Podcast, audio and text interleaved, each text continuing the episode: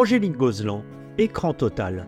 Alors que la quasi-totalité de nos adolescents se réseau socialise pour exister, trop souvent enfermés dans une virtualisation qui peut rapidement devenir pathologique, l'État tente de réglementer ce monde digital où bien des règles essentielles semblent abrogées.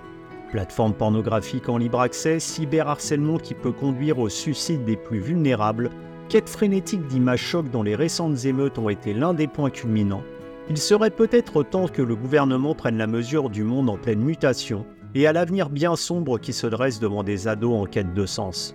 Angélique Gozlan, docteur en psychopathologie et membre entre autres de l'Observatoire de la parentalité et de l'éducation numérique, pointe du doigt un flagrant manque de moyens octroyés au système éducatif afin de sensibiliser efficacement aux problématiques d'une société 2.0 et de lutter face aux dérives du virtuel. Restez en ligne, on ouvre le dossier de l'écran. Une interview signée Agent d'entretien.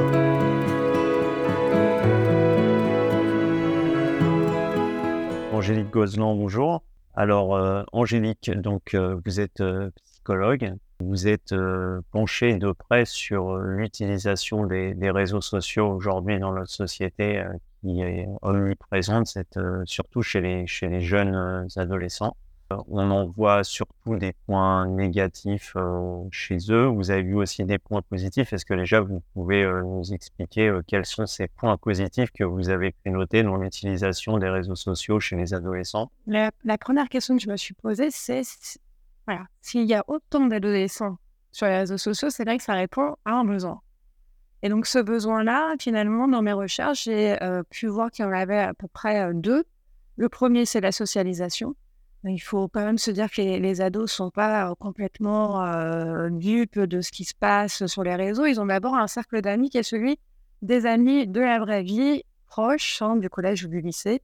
Et puis après, bien évidemment, ils ont d'autres communautés.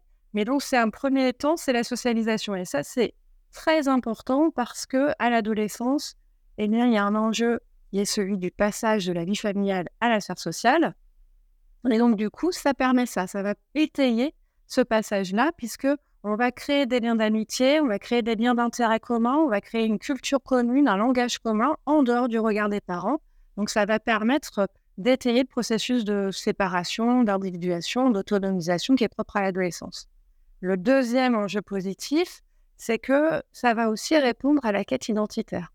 Hein, avant, on avait des passages d'existence avec des rituels, etc., qui permettaient de passer à l'âge adulte, de permettait de prendre une identité d'adulte. Aujourd'hui, ça n'existe plus, ou en tout cas, ça existe autrement, notamment avec les challenges sur Internet.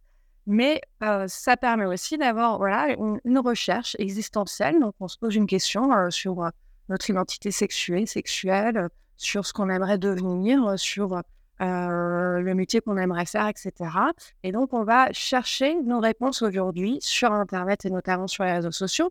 Alors, bien évidemment, il y a des pendants à tout ça, puisqu'il y a des modèles qui sont plutôt douteux avec certains influenceurs, mais il y a d'autres choses qui sont très bénéfiques, et notamment les communautés de soutien, les communautés de partage. Et donc, grâce à ça, l'ado va euh, essayer petit à petit de, construire une identité. Il va aussi s'essayer à différentes facettes parce qu'il a plusieurs comptes sur plusieurs euh, réseaux sociaux qui ne vont pas utiliser la même mise en image, la même euh, façon de se raconter. Et donc, euh, comme ça, il s'essaye au regard de l'autre. Il va euh, voilà, voir si ça, ça, ça match, si ça ne matche pas, etc. Et puis, petit à petit, il va construire son identité. Alors, bien évidemment, ce que je dis, c'est que ce n'est pas grâce aux réseaux sociaux qu'on construit son identité. C'est un étayage secondaire. Et euh, ce qui compte, c'est aussi tout l'environnement extérieur à ces réseaux sociaux, hein, la famille, l'environnement scolaire, amical, etc. Et puis surtout, la, la vulnérabilité ou pas de l'adolescent qui va permettre de d'utiliser ces réseaux sociaux à bon escient. Euh, alors, moi, j'ai parlé dans, mes recherches d'un processus qui serait en jeu qui s'appelle la virtuelle essence, c'est-à-dire que ça permettrait, euh, dans l'usage que font euh, les, les, adolescents des réseaux sociaux, d'étayer les processus adolescents, relationnels, identitaires et narcissiques. Voilà. Mais c'est vraiment un étayage secondaire. Il faut qu'il y ait tout le background derrière hein, pour que ça puisse être euh, efficace. Vous parliez de socialisation. Est-ce qu'elle n'est pas justement cette socialisation euh, uniquement virtuelle? Parce qu'on le voit bien quand on se promène, que ce soit euh, même quand on va au restaurant, on voit bien aujourd'hui les, les, jeunes se considèrent alors dans un univers social lié à la virtualité, mais quand ils sont face à face, ils sont plongés dans leurs écrans et l'échange réel qu'on avait avant l'univers des smartphones et des écrans, euh, qui était uniquement lié sur la discussion, euh, les, confrontations d'idées, etc. On a l'impression qu'aujourd'hui, ils le font, mais cachés derrière les écrans, donc sur une socialisation qui est là uniquement virtuelle, mais plus réelle. Alors, on a en effet des adolescents qui vont complètement euh, s'enfermer dans cette relation d'objet virtuel, on va dire. Hein. C'est-à-dire que il n'y a plus du tout de relation à l'extérieur. Là, ça devient problématique et pathologique, en effet. Mais il y a d'autres adolescents qui arrivent à combiner les deux. L'important, c'est que, bien sûr, qu'il y a une certaine socialisation virtuelle, mais il ne faut pas que celle-ci devienne primordiale ou en tout cas qu'elle prenne le pas sur la socialisation dans la vraie vie, sur les activités extrascolaires, etc. Mais on ne peut pas généraliser. Bien sûr que les ados sont de plus en plus sur leur téléphone, sont de plus en plus en contact avec les autres, mais encore une fois, dans l'étude que j'ai menée, c'est avec euh, notamment Sophie GL, hein, ils sont en contact avec des gens qu'ils retrouvent dans la cour de récréation. Et n'oublions pas que dans les enceintes scolaires, les téléphones portables ne sont pas euh, permis. Hein, donc, on est bien obligé de discuter avec son copain dans la cour de récré euh, ou de bavarder en classe ou quand on va faire, on va au club de foot, on n'a pas son téléphone. Donc, il y a, un autre type de socialisation qui existe encore et heureusement, hein, bien évidemment. Après, la question des débats, ça, c'est un autre problème.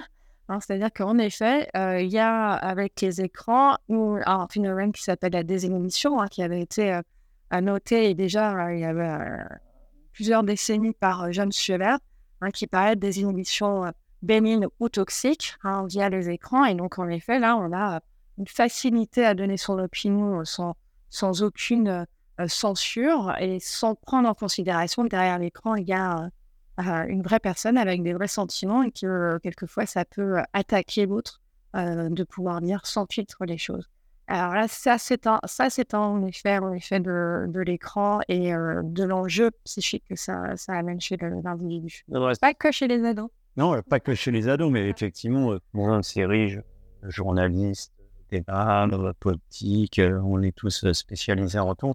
Mais c'est ce que vous, vous disiez, c'est que aussi euh, les, les, ados, eux, euh, peut-être parfois ne font pas la part des choses. Donc on arrive vers une certaine déshumanisation parce qu'on a l'impression que derrière son écran, on est créé à une machine. Et on, a, on voit ce que ça donne sur le harcèlement euh, qui a été très présent et qui reste très présent et qui conduit jusqu'à des drames, on a vu des suicides. Est-ce que c'est quelque chose que vous retrouvez aussi chez les ados qui viennent chez vous, ce, ce côté de haters, comme on dit, où on est euh, pris à partie, pris pour cible et qu'on n'arrive plus à se sortir de ce, schéma-là? Alors, euh, ce qu'on voit euh, vraiment chez les ados que, j'ai reçu à la fois dans la recherche et en, en, en consultation, c'est la première chose, c'est qu'en effet, ils ont une déréalisation. C'est-à-dire qu'ils vont dire, mais madame, ce qui s'est passé, c'est pas la vraie vie. C'est un autre espace. Et là, on voit bien qu'il y a une mésinformation, en tout cas une, un non-accompagnement éducatif au niveau de l'éducation numérique chez, chez ces ados euh, ou chez ces enfants, parce que ça devrait commencer plus tôt. Et euh, là, en effet, on est, on est, la, plupart vont dire ça, hein, sauf certains ados qui, justement, étaient bien accompagnés euh, au niveau parental et éducatif sur la différence entre virtuel et réel. Et ensuite, on a de, de, plus en plus de jeunes qui vont se déployer sur la toile, qui vont se dévoiler sur la toile, dévoiler leurs opinions et qui vont attaquer, en effet, mais sans prendre conscience qu'ils attaquent, en fait.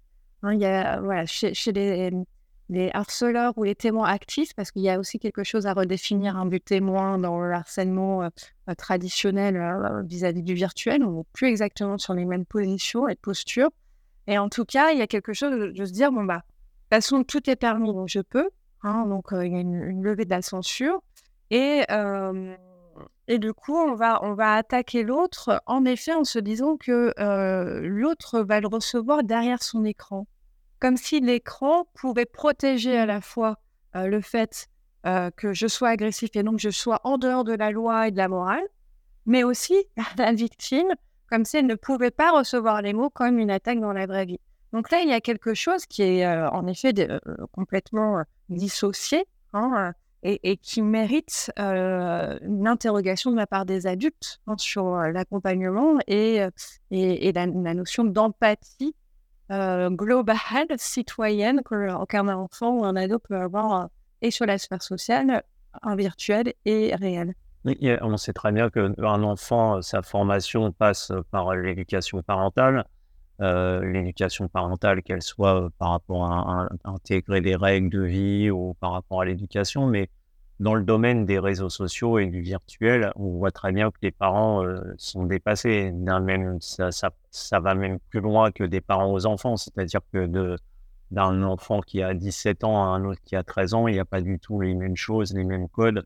Ça évolue tellement vite. Donc, dans ce royaume du virtuel, comment les parents peuvent euh, interférer par rapport aux enfants en leur donnant des règles, des codes euh, par rapport à des, réseaux sociaux qu'ils ne maîtrisent même pas, qu'ils ne connaissent même pas? Alors, c'est pas parce qu'on ne connaît pas qu'on ne va pas s'y intéresser. on a, en tant que parent, alors déjà, première chose, il faut aussi déculpabiliser les parents. Ce sont les premiers parents aujourd'hui qui ont affaire à l'éducation numérique. Mmh. Parce que ce que vous notiez sur, euh, en effet, l'éducation euh, sociale, citoyenne, euh, même à la propreté, au langage, à la, politesse, etc., ça, il y a voilà, des siècles et des siècles derrière nous pour s'asseoir, se dire Ah ben non, je ne veux pas faire comme mes parents, je vais, faire autre chose. Et puis, il y a un tel et un tel qui a écrit sur l'éducation du l'éducation truc on a un panel de littérature et d'expérience sur plein d'éducation, mais aucune sur l'éducation numérique. Donc déjà, c'est un peu compliqué en tant que parent de se dire, mais alors euh, ça arrive, ça déboule dans, mes foyers, on est tous aux prises avec ça, et post-Covid, pendant Covid et post-Covid, ça a amplifié les phénomènes euh, au niveau familial, puisqu'avant, il y avait en effet un, écart entre les parents et les enfants qui étaient plus les enfants sur, sur les écrans et les parents mais avec le télétravail, maintenant tout le monde y est. Donc, du coup, il y, a, véritablement quelque chose qui vient bouleverser le fonctionnement familial. Et on n'a pas de recul sur comment on fait avec ça. Donc, chaque famille va devoir composer avec sa singularité, mais aussi avec des, du bon sens. Hein. C'est-à-dire que comme on emmène son, son, son, enfant ou son ado à son activité sportive, c'est de telle heure à telle heure le mardi, ça se répète le samedi pour, pour les, les, tournois ou autres. bon, bon c'est réglé, c'est cadré, il y a un temps, il y a une durée, il y a un respect du groupe dans lequel on va. Et ben, c'est un peu la même chose. Le numérique, c'est une activité. Même si on ne connaît rien, par exemple, le rugby, il ne connaît rien, c'est pas pour ça que je ne vais pas m'intéresser à l'activité de rugby de, mon enfant. Je vais lui demander comment ça s'est passé, j'ai essayé de comprendre les règles, etc. Donc, même si en tant que parent, on n'y connaît rien, il faut s'intéresser à cette activité euh, numérique de son enfant. C'est la première chose. Lui demander qu'est-ce qu'il fait, euh, à quoi il joue comme jeu vidéo, qu'est-ce qu'il incarne comme, euh, comme, comme personnage, est-ce qu'il joue en groupe, pas en groupe, est-ce qu'il est en réseau, est-ce qu'il joue tout seul dans son coin, est-ce que finalement il préfère les jeux où il incarne un petit personnage ou les jeux de guerre ou, avec son propre langage? On fait les choses, on s'interroge déjà ça. Sur les réseaux sociaux, bah, on est tous sur les réseaux sociaux, même si c'est Facebook et que c'est Asbin, on voit à peu près comment ça fonctionne. Donc, on peut très bien demander bah, est-ce que tu as des amis? Est-ce que tu suis des influenceurs? Comment ça se passe? Tu interagis Tu regardes? Tu es plutôt acteur de ton réseau social? Qu'est-ce que, qu'est-ce que tu aimes regarder? De l'information des, Pareil, des, des, youtubeurs Je ne sais pas. Bon, on pose des questions et on prend un temps pour s'intéresser à cette activité qui est une activité à part entière aujourd'hui. Et ensuite, bien évidemment, il y a des codes classico-classiques, j'ai envie de dire, c'est-à-dire qu'on essaye que cette activité, mais comme on le ferait pour, pour euh, par exemple, un, petit gamin qui est en train de jouer aux, voitures et qui ne peut plus s'arrêter de jouer aux voitures parce qu'il découvre que c'est génial et donc il ne veut pas aller manger, à un moment donné, on cadre. Non, c'est plus l'heure, tu vas manger, tu ranges tes petites voitures. Et bien là, c'est la même chose. C'est-à-dire qu'il y a un peu de bon sens on respecte les temps euh, de, de vie familiale. Donc, il n'y a pas d'écran pendant les repas. Et ça, il faut se l'appliquer à soi-même, hein, parce que nous sommes, en tant que parents, les premiers modèles de nos enfants. Donc, euh, quand on est soi-même aux prises avec son téléphone à côté de son assiette, ou sur son écran parce que la réunion n'est pas vraiment finie ou qu'on attend un mail important de son chef, on ne peut pas demander à son enfant de pas être sur son écran. Tu vois, à un moment donné, il faut aussi qu'on s'applique des règles à nous. Il faut un peu qu'on regarde nos, propres pratiques pour pouvoir s'accorder avec nos enfants. Pareil, si on est super gamer et qu'on joue jusqu'à 2 heures du mat aux jeux vidéo, on ne peut pas demander à son gamin d'arrêter de regarder son, son, petit jeu vidéo, League of Legends, sur son téléphone avant de se coucher. Je veux dire, voilà, il faut un peu adapter à sa, famille, à sa singularité. Et puis, euh, le meilleur, la meilleure des choses, hein, c'est vraiment de, garder ces temps de famille, les repas, des activités communes, et puis de, réguler un peu les choses en se disant, bah voilà, le samedi, tu as fini tes devoirs, ok, bah là, tu vas avoir deux heures de temps pour, pour jouer à un jeu vidéo, on en discute après, comme quand on regarderait un film en famille. Après, on discute peuvent passer la même chose. Non, c'est vrai, c'est sur le papier, mais c'est souvent, vous l'avouez, c'est quand même assez compliqué de, de, gérer ça, même quand on est parents. On voit bien, les enfants sont rivés la plupart sur leurs écrans. Et vous parliez aussi de l'école, alors même si les portables sont interdits à l'école, c'est vrai que ça reste euh, les discussions, je suppose, premières, euh, les réseaux sociaux, les échanges, etc. On a vu que là, le gouvernement, enfin, l'État avait légiféré sur les réseaux sociaux qui devaient maintenant avoir un accord parental à 15 ans qui était avant à 13 ans. je suppose que vous pensez que là, c'est une bonne chose, mais est-ce que l'État devrait être plus impliqué, c'est-à-dire euh, peut-être à l'école, justement, euh, avertir, euh, prévenir, expliquer les dangers qui peuvent être liés aux réseaux sociaux, que ce soit le harcèlement ou même une véritable dépendance par rapport à ça j'ai fait plusieurs plaidoyers au Sénat sur ces questions, ce qui y a eu quand même là ces derniers temps plusieurs commissions. Hein. Il y a la commission TikTok, la commission cyberharcèlement, la commission du projet de loi européen sur la sécurisation des mineurs sur, sur Internet.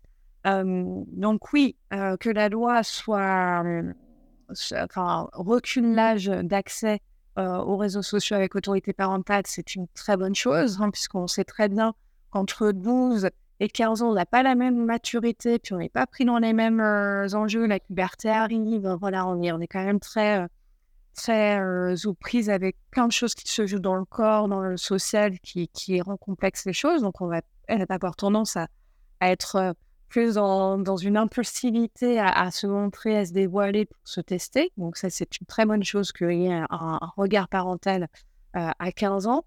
Par contre, voilà, ça, c'est pour les jeunes, j'ai envie de dire, qui sont bien dans un environnement suffisamment bon, bien loin, etc. Ça ne va rien changer au problème des populations précaires qui, justement, se débattent déjà sur les enjeux économiques, sociaux, politiques, etc.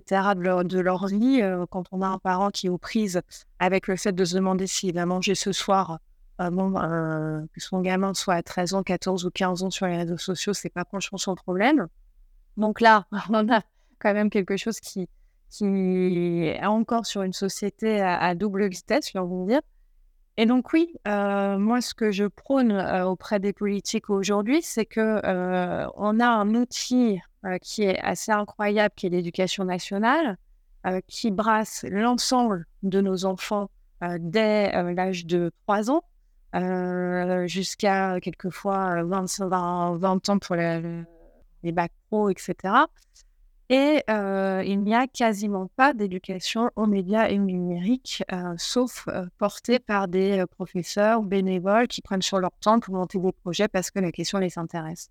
Et ça, c'est une, faille énorme du, système, parce qu'aujourd'hui, si on veut que nos enfants soient des citoyens responsables sur les, espaces numériques, il faut absolument que dès l'âge de 3 ans, eh bien, on commence à les éduquer aux médias au sein de, euh, de, ces institutions, parce que ça permettrait euh, aux, aux, parents qui sont complètement démunis ou dans des situations précaires d'avoir un lieu où leurs enfants sont sensibilisés, informés et accompagnés sur ces questions-là, alors qu'eux-mêmes ne peuvent pas le faire. Et donc, on aurait une homogénéité un petit peu des, de l'information et des usages de, ces, de ces jeunes. Alors, bien sûr, c'est pas dire qu'à trois ans, on donne un téléphone portable l'école, pas du tout. Mais déjà, un enfant de trois ans, aujourd'hui, il est aux prises avec un téléphone portable dans sa famille. Il est aux prises avec la télé, il est aux prises avec les jeux vidéo parce qu'il y a son grand frère ou sa grande sœur qui joue. si c'est pas aux prises avec du porno parce que justement, il y en a un grand qui a commencé à regarder, qui s'est introduit et qui l'a vu. Donc, c'est prendre des temps à l'école où on va décrypter les images. Alors, ça commence par les images des livres. Et puis après, on peut dire, bah alors, est-ce que vous avez lu des images qui vous ont interpellé à la télé Quel dessin animé vous avez regardé Voilà, on essaye de mettre un petit peu en mots ce que l'environnement d'image de l'enfant en maternelle. Et petit à petit, avec l'âge, bien évidemment, on va amener des éléments plus numériques. Donc, on passe de l'éducation média à l'éducation numérique. Et là, bien sûr, il faut que ce soit assez large. Tout ce qui est question des paramètres, c'est un truc qui est du signalement et tout ça, c'est quelque chose qui un peu la phase obligatoire hein, pour, pour accompagner un enfant. Mais c'est le truc aussi où les, les gamins vont dire, mais ça, ça nous, franchement, ça nous ennuie profondément, on n'en a rien à faire. Mais par contre, de discuter, de mettre en débat justement un fait divers sur une une influenceuse qui apprenait le fait de, de se rajeunir le vagin, par exemple, avec des, jeunes de 14 ans. Bah, alors, qu'est-ce que vous en avez pensé? Qu'est-ce que ça crée chez vous, ça?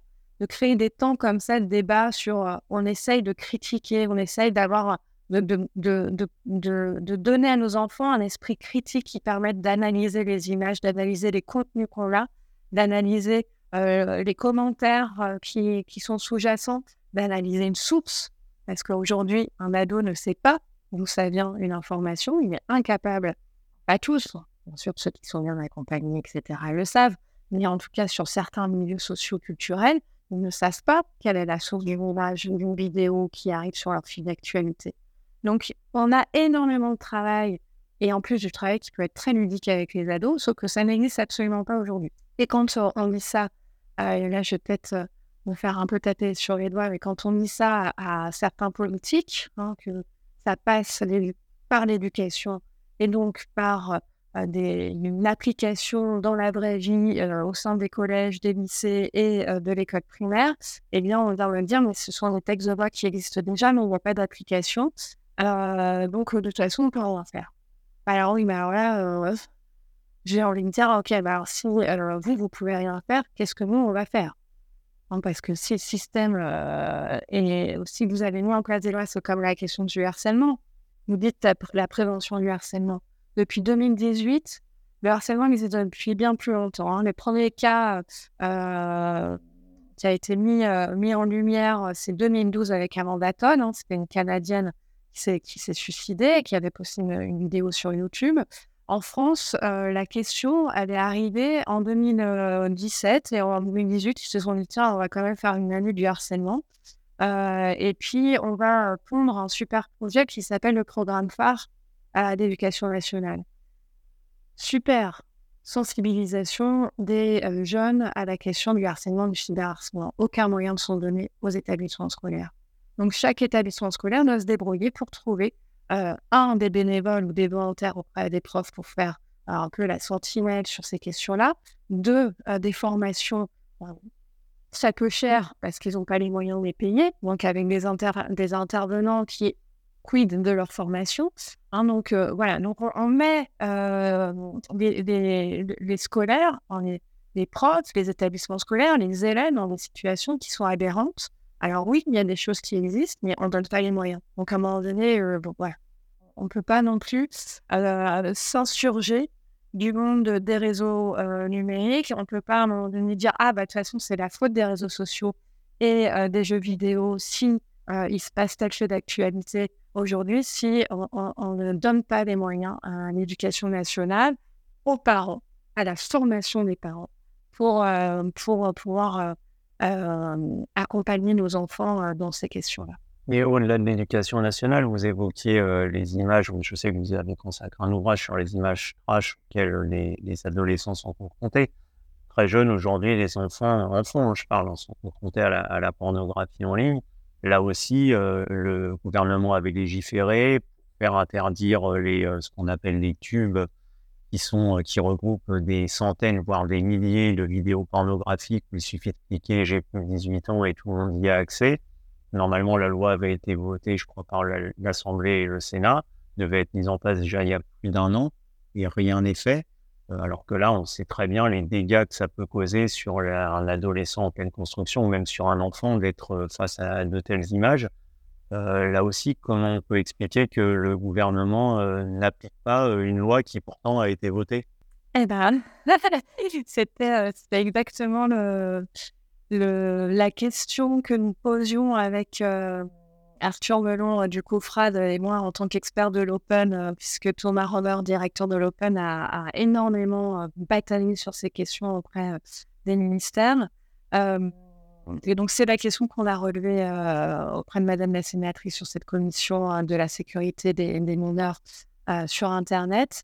C'est une aberration, je ne peux pas vous dire pourquoi, on, ne comprend pas pourquoi cette loi n'est pas appliquée. deuxièmement, on, nous donne des, des, enjeux aussi de protection des données, hein, c'est-à-dire que il y a un gros frein qui est celui de comment voilà, checker si on a 18 ans, pas 18 ans, sans que ce soit, toujours en, anonymisant les choses, alors que ce sont les seuls sites où il faudrait anonymiser le fait qu'on ait 18 ans, pas 18 ans, et que c'est Monsieur Tartanpion ou Madame euh, Truc. Alors que ailleurs, dans n'importe quel autre site d'achat, bah, on met notre carte bleue, on met nos noms, nos prénoms. Donc, je, voilà, à un moment donné, il y a pas de problématique. Donc là, parce que c'est du porno, il faudrait être anonyme. En même temps, on sait très bien que quand on va avoir du porno gratuit, après, il y a des propositions d'achat, donc la personne va donner ses coordonnées bancaires. Donc il y a quelque chose qui est voilà, un non-sens pas possible. Euh, qui a aussi un gros lobby derrière hein, des industries pornographiques. Enfin, des industries pornographiques, encore, euh, il y en a certaines qui sont un peu plus éthiques que d'autres. Donc là, voilà, on est sur un, point d'impasse. Nous ne comprenons pas très bien à notre niveau ce qui bloque. Euh, parce que la, la, CNIL peut très bien dire oui, mais là, en effet, protection des données, machin, etc. Mais en l'occurrence, on pourrait très bien se dire bah, on donne accès avec une carte bleue un adolescent euh, de moins, enfin, moins de 18 ans, on ne peut pas euh, avoir de carte bleue, donc euh, ça passe, c'est très bien. bah non, ça, ça fonctionne pas. Donc, il y a, des points d'incompréhension totale sur cette question-là. Est-ce que vous ne pensez pas justement, alors je vais faire un parallèle avec ce qui s'est passé là dernièrement, les émeutes à la mort du, jeune Maël, on a vu ce que ça a donné. On est une société aujourd'hui où l'image est omniprésente. Euh, alors, on a vu des jeunes, des débordements, aller brûler des voitures. Mais au-delà du fait de brûler des voitures, euh, d'aller dans un centre commercial, près d'ici, euh, René 2 pour pas le citer, et d'aller le dévaliser, c'est mettre en scène ça sur les réseaux, aller se filmer dans une sorte de frénésie de l'image, sans pour autant peut-être penser aux conséquences que derrière il va y avoir de la prison ferme, que derrière il va y avoir des vraies sanctions on a l'impression qu'en fait, il y avait ce reportage sur Netflix derrière nos écrans de fumée. On a l'impression que derrière l'écran, il y a une véritable impunité à tout niveau chez les adolescents et qu'ils ne comprennent pas qu'en fait, derrière l'écran, il y a aussi quelqu'un, des personnes, une vie réelle et qui peut porter à des conséquences. Et c'est exactement la même chose pour la pornographie. On a l'impression qu'on est derrière un écran, mais qu'on ne voit pas les vraies conséquences et que l'État s'en préoccupe pas. Alors, je ne sais pas si l'État s'en préoccupe pas, parce qu'il y a quand même des choses, des commissions qui, qui se cumulent sans forcément donner ensuite euh, des résultats. Euh, voilà, d'application, comme ils disent, hein, d'application de, de, de, loi, d'effets. Et pour autant, euh, on sait vraiment aujourd'hui qu'un qu'un jeune, enfin, il y a plusieurs tranches d'âge, mais en tout cas un enfant qui est confronté à des images pornographiques, on va dire avant l'âge de 12 ans, parce qu'après, il y a entre 12 et 15 ans, et après 15 ans, là, c'est autre chose. Mais on sait très bien que ça a des effets néfastes, traumatiques presque. On pourrait des fois parler d'effets traumatiques pour certains, ou euh, impossibilité de dormir, euh, cauchemar la nuit, euh, voilà, des images qui reviennent comme ça, qui se ressassent dans la tête parce que c'est d'une extrême violence. Hein, voilà. Entre 12 et 15 ans, on sait aussi à quel point ça vient créer des complexes chez un jeune qui est en plein remaniement et transformation de son corps, que ça va donner des indications, des, fausses indications sur la place de la femme, le rapport à l'homme, le relationnel, que toute la notion de plaisir, de relation à l'autre, de d'empathie à l'autre, tout ça est gommé. Hein, en tout cas, dans les tubes vraiment qu'on trouve voilà, en tapant sexe sur, sur Google. Hein. et, que, et que ça a des impacts véritablement sur leur représentation de la sexualité, de, de la non-création de fantasmes aussi, hein, parce qu'il y a quelque chose en plus comme bah, le principal YouTube, c'est que ça, ça, ça, ça, ça, revient, ça revient, et puis ça s'arrête pas. On peut regarder 50 000, donc il y a quelque chose d'une frénésie à regarder, comme vous disiez. Et donc, du coup, bah, on n'arrive plus à se créer ses propres images, ses propres fantasmes. Alors, on sait que la sexualité, elle se crée dans l'imaginaire aussi. Hein. Donc là, ça, voilà, ça coupe tout.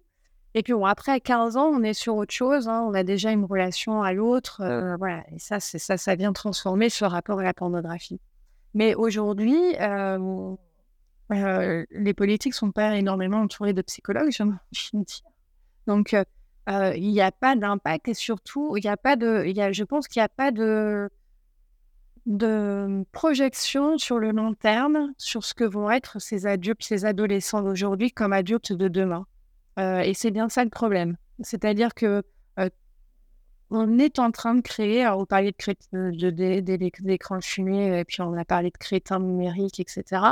Euh, on est quand même en train de créer nos adultes de demain, et si on leur donne pas les capacités de penser, les capacités de critiquer, les capacités de s'imaginer dans la relation à autrui, etc., c'est assez inquiétant pour la société.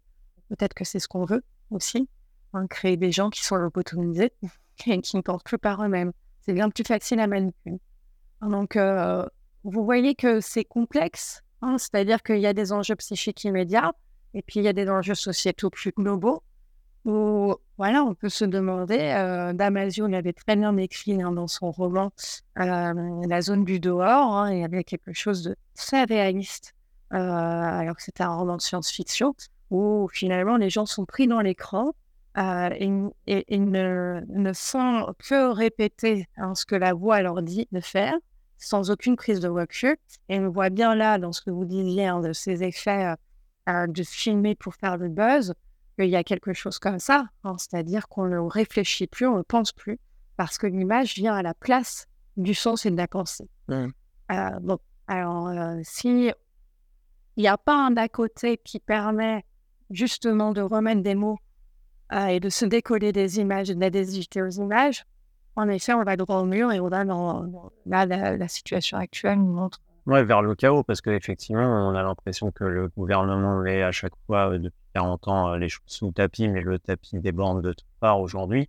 Et là, un des faits marquants, c'est qu'aujourd'hui, sur les émeutes, sur les débordements, ça a été souvent les jeunes bien en dessous de 18 ans. Il y avait même des gamins de 12 ans et qui étaient avec leur téléphone. Donc là aussi, pas de prise de conscience de la réalité. De ces... Et là aussi, il y a un rôle parental, mais comme vous disiez, euh, sur des parents en situation précaire, peut-être plus compliqué que dans un quelque chose de plus cadré.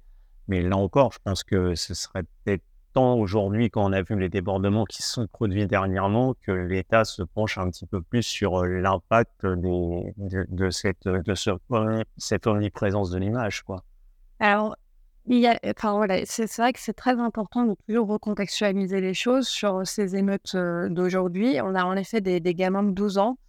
on parle de responsabilité des parents. Oui, bien sûr qu'il y a la responsabilité des parents, puisqu'on est tous. un parent se doit d'éduquer son enfant, de l'accompagner, de lui apprendre le bien, le mal, etc.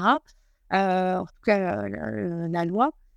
mais il y a aussi un contexte euh, socio-économique et politique qui est extrêmement euh, aggravant. dire que euh, on a eu les attentats en 2015. Il y a eu un effet de solidarité très fort qui fait qu'à un moment donné, ça nous a un peu regardé, enfin, au niveau, nous, je parle du peuple, ça nous a un peu galvanisé et en tout cas porté sur un espoir de solidarité, de vie commune, de vivre ensemble. Et puis après, bah, il y a eu la crise sanitaire, l'enfermement, des enfants qui ont été enfermés, des enfants qui ont vu leurs parents se déprimer, euh, qui ont vu euh, des parents euh, dans l'angoisse du, lendemain, et qui des, enfants qui, qui ont vu aussi l'angoisse de leur propre devenir. et aujourd'hui, on fait comme si ça n'existait plus. Et suite au Covid, qu'est-ce qu'il y a eu? La guerre en Ukraine, l'inflation. Et donc, nous, on demande à nos enfants et à nos adolescents, jeunes adultes, aujourd'hui de s'être dans le rang, d'être sérieux, d'être responsable, de pouvoir se projeter dans un avenir où il n'y a pas d'avenir, parce que je ne parle même pas du réchauffement climatique, etc.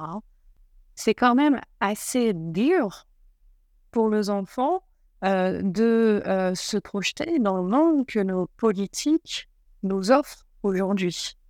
Qu'est-ce que je vais devenir? L'adolescence, c'est quand même ça, cette question. L'adolescence, c'est qui je suis et qu'est-ce que je vais devenir demain?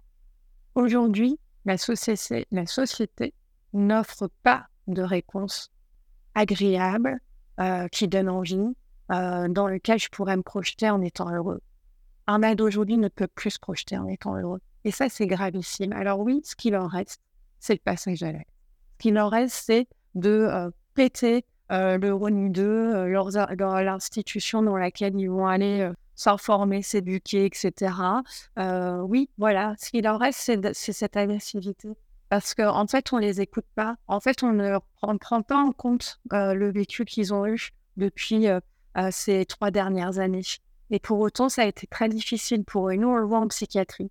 en psychiatrie, on a de plus en plus. Ça, ça je ne dirais même pas doubler, c'est pire que doubler les adolescents qui sont en dépression aujourd'hui, les adolescents qui tentent de se suicider, les adolescents qui se font mal dans leur corps parce qu'on ne prend pas en considération ces trois dernières années pour eux. Donc, à un moment donné, oui, bien sûr qu'il y a une responsabilité parentale, oui, bien sûr qu'ils font n'importe quoi, oui, bien sûr que c'est grave, mais prenons conscience aussi que cette société, elle ne leur offre rien et qu'en plus, ça dénie ce qui s'est passé pour eux ces trois dernières années. Voilà. Et une dernière question, vous parliez euh, rapidement des, influenceurs. On sait que oui. beaucoup de débordements d'influenceurs euh, faisant la promotion de marques et qu'on payait, etc. Euh, Aujourd'hui, c'est pas aussi un drame de notre société. Avant, euh, alors je suis un peu vieux dinosaure, mais les enfants voulaient être pilotes de l'air, ingénieurs, pompiers, peu importe. Aujourd'hui, ils veulent être youtubeurs, tiktokers, instagrammeurs. Euh, c'est pas un peu un avenir un peu virtuel encore une fois et plutôt limité. Alors je pense que c'est un, c'est un, alors oui bien évidemment que c'est un avenir limité, mais c'est un avenir en écho à cette euh, vie que je vous ai décrite juste avant, c'est-à-dire qu'entre la dépression, euh, le fond du, du, trou que la société nous offre et puis la vie rêvée, imaginaire, complètement fake des influenceurs, forcément, à un moment donné, alors vous voyez qu'on est dans des extrêmes pas possibles, c'est pas comme ça que la vie se construit, mais forcément qu'un adolescent, il va aller, euh, il va à un moment donné choisir cette porte parce que l'influenceur va euh, lui donner à rêver un monde euh, génial où j'ai de l'argent facilement, j'ai pas d'efforts à faire, alors que la société actuelle n'est pas pour gagner euh, sa vie et pouvoir s'acheter son pain, euh, il faut euh, travailler comme un malade et encore, on n'est même pas sûr de pouvoir finir ses fins de mois. Donc là, bah, c'est chouette, je peux gagner de l'argent facilement. j'ai des marques qui m'envoient des super sacs de marque, etc. Je vais aller à Dubaï avec un appartement de magnifique et une voiture et mon petit chien super top au soleil. Bah alors pourquoi, pourquoi ne pas rêver de ça? Alors je ne dis pas que c'est un avenir génial. Il y en a très peu qui vont d'ailleurs y arriver. d'ailleurs, on a aussi eu une commission sur les influenceurs au Sénat hein, pour légiférer autour de ça, et notamment sur les influenceurs parents, parce que ça, c'est aussi un autre problème hein, de comment on met en ligne ses enfants sans leur demander leur accord et qu'est-ce que ça va donner ensuite comme, comme ado et adulte de demain d'avoir été si jeune mis en pâturage sur les réseaux sociaux. Ah, ça, c'est un autre problème. Mais en tout cas, voilà, je pense que cette appétence pour être youtubeur, être influenceur, c'est l'appétence vers une facilité que la société aujourd'hui n'offre pas. Mais euh, on est bien d'accord que euh, on est en dehors du code de ce que c'est que le travail, c'est-à-dire l'effort pour réussir à gagner quelque chose. Bon, bah, Angélique, euh, merci beaucoup pour cette interview. Oui. Une d'espoir. oui. À bientôt. L'espoir est dans l'éducation numérique, je vois. Vraiment. Et puis, dans se ressaisir du collectif. Et d'ailleurs, pour le cyberharcèlement, c'est une des portes de sortie. C'est de, au lieu d'être de, de, tout seul dans son coin, de rester isolé, c'est vraiment la mobilisation collective qui va permettre de sortir du cyberharcèlement. Ben, c'est la même chose pour le numérique. Arrêtons d'être scotchés sur notre écran. Regardons à côté.